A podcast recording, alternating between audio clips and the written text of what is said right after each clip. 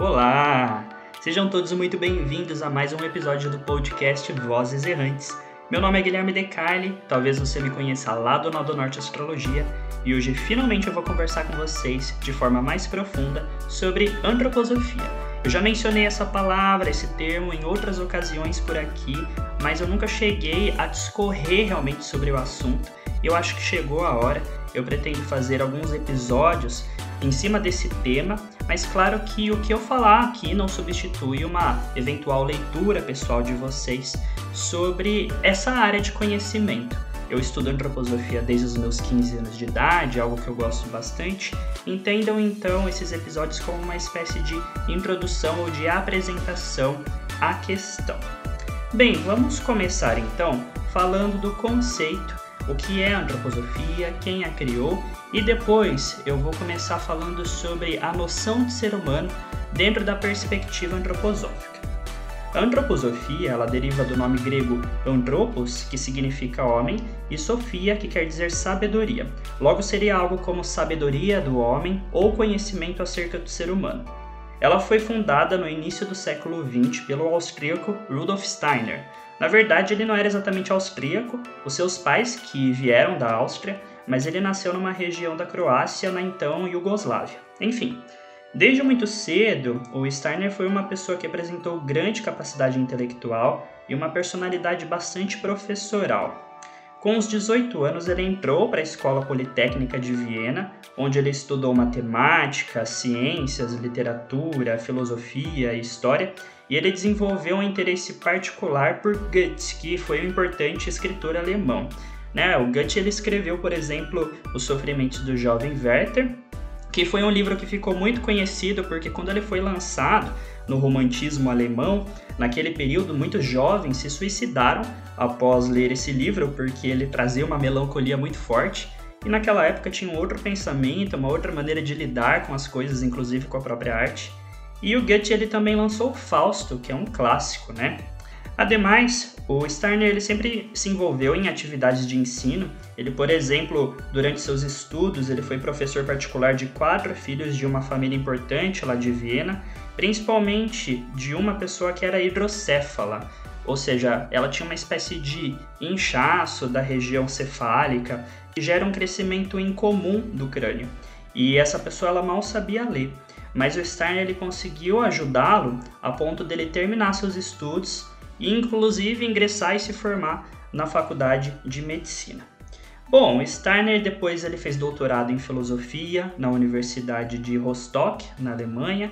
Ele participou de projetos de tradução e da elaboração de algumas revistas. Foi bastante envolvido no debate intelectual da época, tinha bons contatos, boas relações com outros pensadores, outros pesquisadores. Ele também foi professor da Escola de Formação para Trabalhadores de Berlim, mas o interesse pelo mundo espiritual ele veio à tona mesmo já com a maturidade, após essas primeiras formações. Dizem que ele tinha alguns impulsos, digamos, mediúnicos ou sensitivos na sua infância e na juventude, mas ele meio que recusava, então ele nunca realmente abraçou esse dom até chegar nessa fase mais adulta da vida.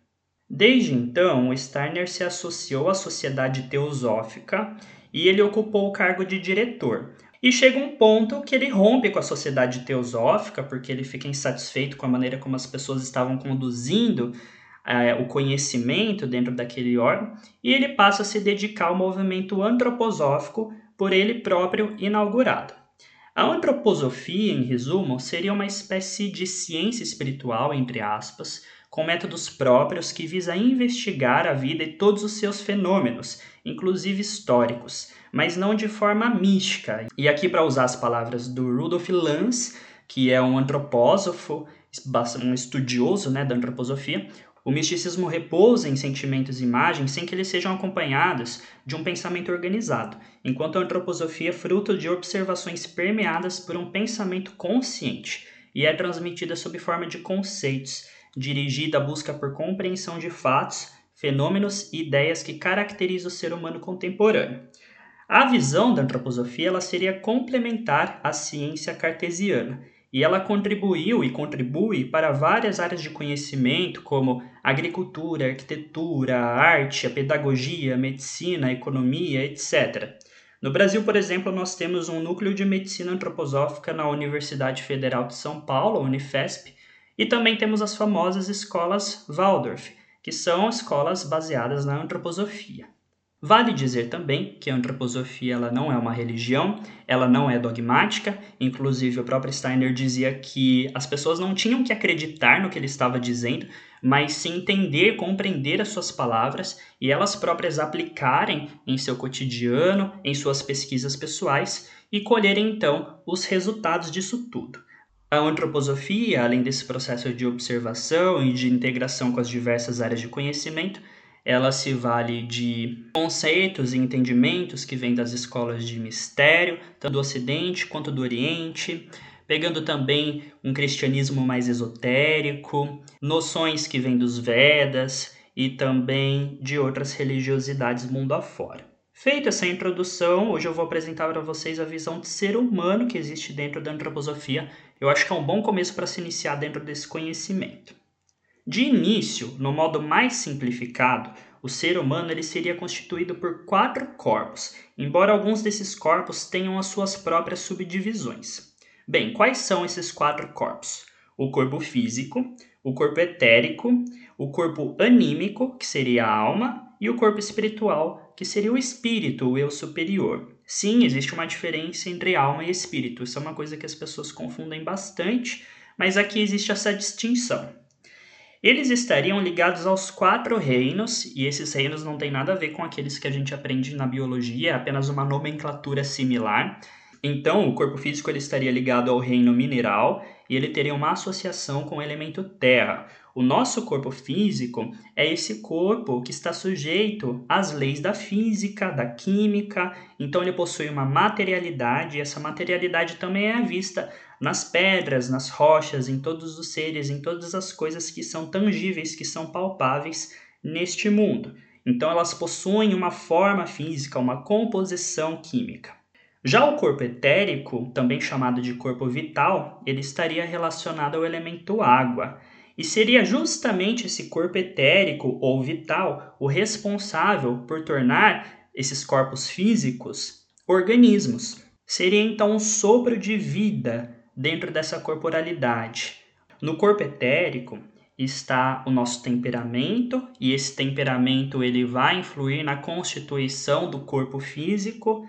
No corpo etérico também ficam gravadas as nossas memórias, inclusive a própria Terra, além de obviamente um corpo físico, ela também tem um corpo etérico e toda a memória dos acontecimentos que aqui se desdobraram poderiam ser então vistos nesse corpo etérico. A Terra é viva, é um planeta vivo, pulsante. E o corpo etérico, ele é parte também das plantas, assim como dos animais, e não só do ser humano.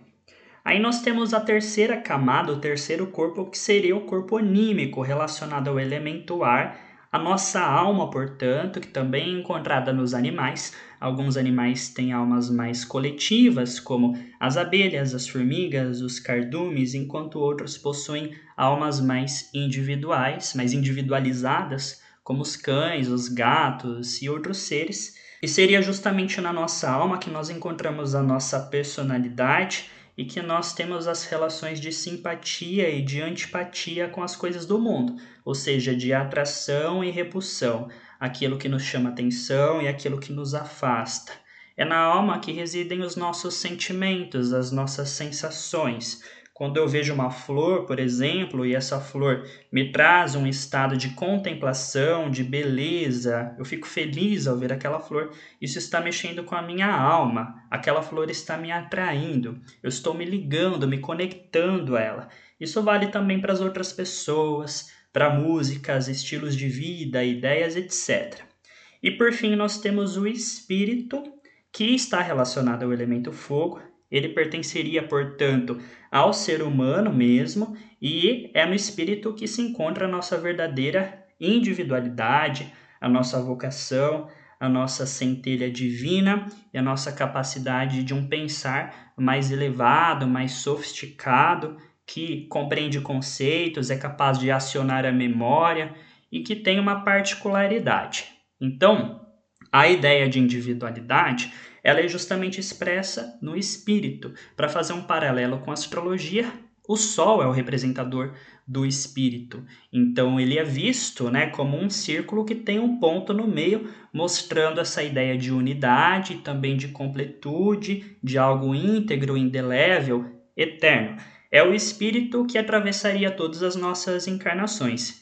Enquanto a alma, que reside a nossa personalidade e esse eu inferior, digamos assim, ela seria trocada. É claro que cada um desses corpos constituintes do ser humano, eles são de alguma forma a parte mais sublime, mais sutil deles, conectados ao espírito e elas permanecem pela eternidade. Mas é o espírito em si que, em sua unidade, vai representar esse nosso eu verdadeiro, que muitas vezes nós não temos um fácil acesso a não ser através de um processo muito profundo de autoconhecimento, que é muito diferente desse autoconhecimento que a gente vê hoje em dia, que a gente faz teste de personalidade, vê se a gente é bravo, se a gente é triste, se a gente é feliz, se a gente é não sei o quê. Não, é, é aqui é alguma coisa muito mais profunda, né? Que é literalmente você encontrar a sua luz interior.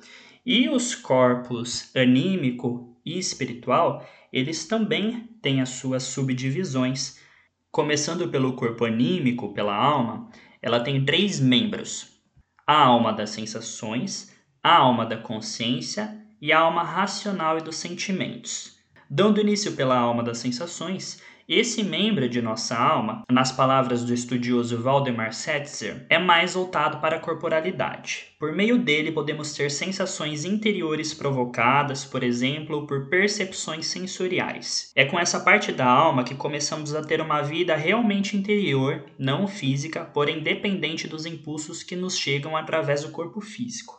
Neste, o sistema neurosensorial é o que está mais ligado à nossa alma das sensações, transmitindo a ela tanto as impressões sensoriais como as interiores detectadas pelo sistema nervoso. Os animais também possuem a alma das sensações. No entanto, a nossa tem aspectos diferentes, pois é influenciada pelas outras duas e pelo espírito. Os sentimentos que temos em comum com os animais, como o medo, a dor, são manifestações da alma das sensações.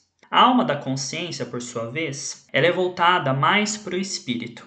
É ela que nos dá a possibilidade de termos autoconsciência, por exemplo, de uma sensação que estamos sentindo. É com ela que podemos nos tornar autônomos em relação à corporalidade e viver numa introspecção no mundo dos nossos próprios pensamentos. Pela alma da consciência, nós podemos observar o mundo espiritual, o que fazemos quando temos uma intuição. Essa atividade interior não compreendida pela ciência material, pois é uma ideia que aparentemente vem do nada. Em nosso modelo, na verdade, a intuição é a percepção do mundo espiritual das ideias. É com essa percepção proporcionada pela alma da consciência que nós temos uma nova ideia, uma inovação. Quando nós nos concentramos em nós próprios, em um processo meditativo e depois de bastante treino, nossa alma da consciência pode começar a ter percepções conscientes e controladas de nossa alma ou do mundo espiritual. Em contraposição, uma intuição é uma percepção não controlada. E é também por meio dessa alma da consciência que a nossa individualidade superior, nosso eu superior, se manifesta. E por fim, nós chegamos à alma racional e dos sentimentos. Perceba, né? Tem uma conexão aí de razão e sentimento. Essa parte ela é intermediária entre a alma das sensações e a alma da consciência. É devido a ela que nós temos uma razão, a capacidade de raciocinar logicamente. Essa capacidade é que faz com que os seres humanos comecem a se distinguir essencialmente dos outros animais, embora nós sabemos também que no mundo animal existe essa capacidade de racionalização em outro grau, mas que acaba sendo mais desenvolvida no ser humano. Esse membro é também chamado de alma do intelecto. Os aspectos dos sentimentos dessa parte da alma estão mais ligados mais aos hábitos, parte deles providos por nossa corporalidade. Por exemplo, a simpatia que sentimos por alguém que encontramos pela primeira vez provém de uma reação da alma à percepção do contato sensório, principalmente pela visão e eventualmente uma percepção inconsciente de sua alma. O sentimento de medo que sentimos quando nos deparamos com algum perigo também depende da nossa percepção corpórea do objeto ou de situações perigosas. Tanto a simpatia quanto o medo também são sentidos pelos animais. E a diferença aqui é que no ser humano, essas sensações elas podem vir a partir de experiências muito subjetivas, quando lemos, por exemplo, um romance, ou vemos um filme, ou temos aí um processo né, de pensamento que vai trazer algum tipo de sensação, de situação interna. E esses membros, digamos assim, eles têm um certo momento para se desenvolver, porque a antroposofia ela vai trabalhar com essa questão evolutiva, mais da humanidade como um todo, de todos os seres humanos. Então, assim como Darwin, por exemplo, ele propõe a evolução das espécies, só que muito atrelado à questão do que aqui estamos chamando de corpo físico, também existiria essa evolução das espécies no sentido de seus corpos anímicos e também do espírito, do eu, né? Na época atual, e isso pode ser assunto para um outro episódio, porque existem épocas, eras da fase do desenvolvimento do ser humano e da própria Terra, nós teríamos a missão de desenvolver a alma da consciência. Então, isso principalmente desde o fim da Primeira Guerra Mundial, os seres humanos eles teriam que trabalhar sobre a alma da consciência. Esse é o nosso grande desafio no momento. Ser consciente, não deixar se ludibriar pelas coisas enganosas, pelas coisas falsas, pelos negacionismos, pelas inverdades, pelos autoritarismos, pelas coisas que querem impedir o afloramento da nossa liberdade, que o ser humano ele tende a buscar essa liberdade no decorrer do seu processo evolutivo. Inclusive, um dos livros mais importantes do Rudolf Steiner que vem é A Filosofia da Liberdade, que é um livro dificílimo, mas que vale muito a pena quem quiser se dedicar a lê-lo com calma. É um livro para a vida toda. A alma da consciência, na verdade, o advento dela, ela surge, digamos, lá pelo século XV, né? Mas é justamente é, desde algumas décadas atrás que nós temos essa necessidade de dar um encaminhamento mais sólido para isso, pensando em termos de cidadania, de cuidado com o outro, de dedicação à construção da nossa liberdade, da fraternidade, dos laços de solidariedade e tudo mais. E finalmente o espírito, o eu superior, ele seria constituído de outras três partes. Aqui tem uma forte influência do conhecimento Veda, da sabedoria Veda, que é Manas, Buddhi e Atma. O assunto aqui é muito mais profundo, é muito mais complexo, envolveria até a questão do próprio desenvolvimento do ser humano ao longo do tempo, pode ser abordado numa outra ocasião.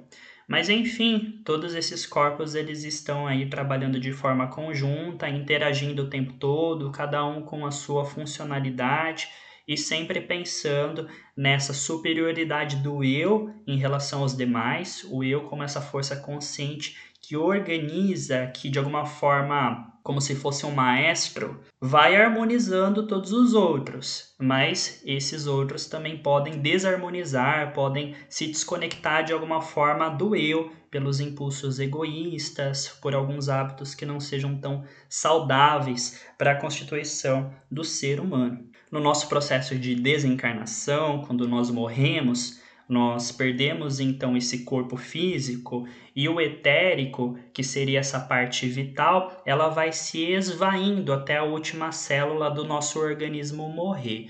E como o corpo etérico ele tem essa relação com as nossas memórias, é por isso que existem esses relatos em diversas culturas e por diversas pessoas de que nós vemos a nossa vida passar diante dos nossos olhos, de trás para frente, quando nós morremos ou quando nós temos uma experiência de quase morte. Alguns dizem que leva cerca de três dias para que esse descolamento do corpo etérico em relação ao corpo físico se complete e depois esse corpo etérico ele vai se esvair no próprio corpo etérico da Terra e a nossa memória fica gravada por aqui. A alma e o espírito, por sua vez, eles vão para outra direção com essa parte mais sutil, mais espiritual, tanto do corpo orgânico, né, do corpo vital, quanto do corpo físico, e daí a alma ela vai passar por um processo de purificação que é chamado na antroposofia por inspiração também da religiosidade veda de Kamaluka, que para muitas religiões pode ter sido vislumbrada como se fosse um inferno, porque é um fogo purificador, é um fogo que vai ali de alguma forma restituir aquela alma para que ela possa deixar a sua parte mais sofisticada para que esse eu se eleve para a parte espiritual. E a passagem do ser humano por esse local escorreria cerca de um terço do tempo de vida que ele teve aqui na Terra, seria responsável para que ele se desconectasse de fato dessa Terra tanto através dos sentimentos, das ligações, seja de ciúme, de possessividade, de inveja, de vaidade, de desejos não cumpridos e tudo mais, ou até de questões muito básicas e físicas, como uma dependência muito forte do fumo, do álcool ou de qualquer outro hábito. E no Cama Louca dizem, você sente todas as dores que você ocasionou para os outros seres, sejam animais, sejam outras pessoas, você sente aquilo refletido na sua alma, assim como as coisas boas que você executou com sinceridade, com generosidade. Existem várias camadas do Kama Louca, são sete camadas ao todo, e depois, quando se chega na sétima, finalmente essa alma se esvai para o mundo anímico, por isso que eu sempre falo também nos meus textos que nós temos que nos desapegar até da nossa personalidade e a parte mais sublime da alma vai ficar atrelada ao corpo espiritual e este vai também para sete camadas do corpo espiritual, onde ele vai se reintegrar com os demais espíritos até que uma nova reencarnação chegue à sua missão. Na visão da antroposofia, em média se leva de 800 a 1000 anos para que um espírito reencarne no mundo, embora eu acredito que nesse período mais acelerado que estamos vivendo, essa fase se encurtou. Então acho que não demora tanto tempo assim quanto já demorou no passado, né? Mas não é algo tão aleatório, tem toda uma organização por trás, assim na terra como no céu, assim como as coisas aqui elas são classificáveis, as coisas do mundo espiritual também são. E esse seria então o papel da antroposofia.